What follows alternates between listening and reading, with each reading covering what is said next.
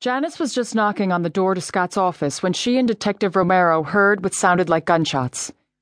Janice gasped at the noise, but Romero kept her cool and professionally followed the SOPs. Get inside the office and stay there, she ordered. Then she used one hand to pull out her Glock 19 service pistol and the other to press a button on her mini walkie talkie. McBride, we've got a 1010. Shots fired on the executive floor. Call for backup, then get up here ASAP. Romero then moved quickly but cautiously in the direction where the shots had come from. It took her only seconds to reach a set of glass doors. Through them, Romero saw a woman crying and shouting into a phone. She was practically naked from the waist up, and her hands were covered in blood. Romero kept her gun out as she entered the open plan office. Lucy Romero, NYPD. What's going on? Are you hurt? Officer, thank God you're here. I'm not hurt, but my stepfather has been shot. Please help me. It's too late, Kate. I'm sorry.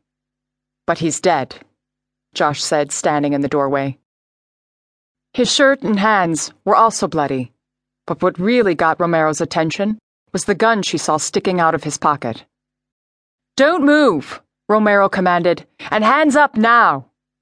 Okay, okay. Take it easy, officer. I've got everything under control, Josh said calmly, slowly raising his hands over his head. Before you arrest me, let me introduce myself.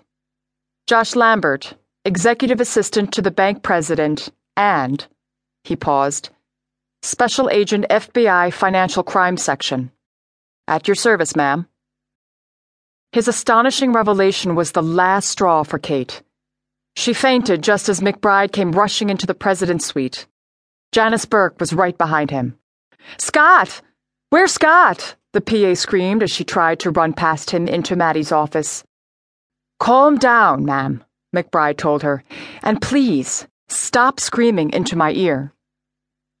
Romero had the strangest desire to laugh. And why not?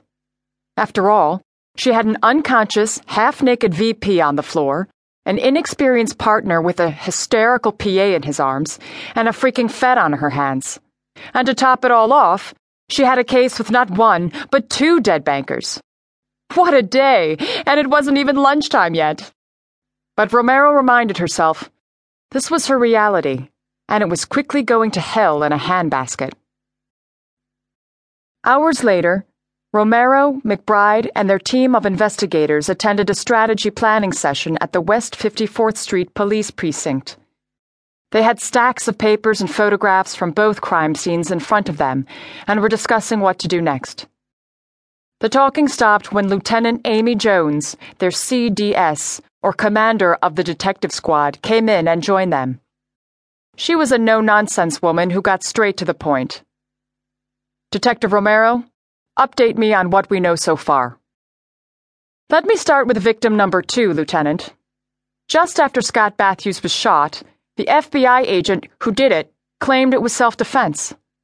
Then Agent Lambert, or whatever his real name is, refused to say anything else until we notified the FBI field office here. We did, and half an hour later, two FBI internal affairs agents showed up. They confirmed that Lambert was working undercover, but said the investigation was top secret and in their jurisdiction, not ours.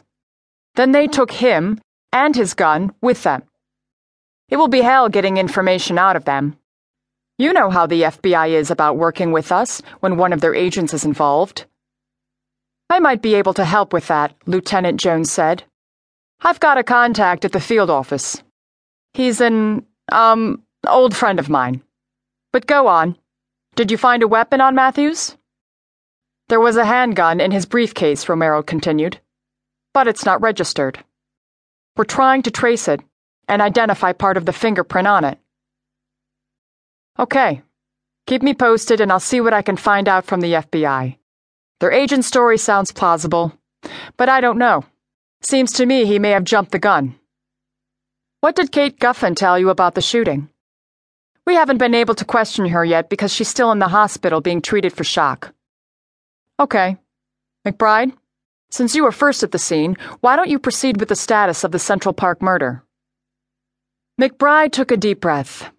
He was the rookie on the team, and this was the first time he'd been asked to brief the lieutenant. Right. Firstly, Ken Guffin positively identified both victims for us. Secondly, the coroner's first report puts Madeline Matthews' murder between 11:30 last night and 2 o'clock this morning.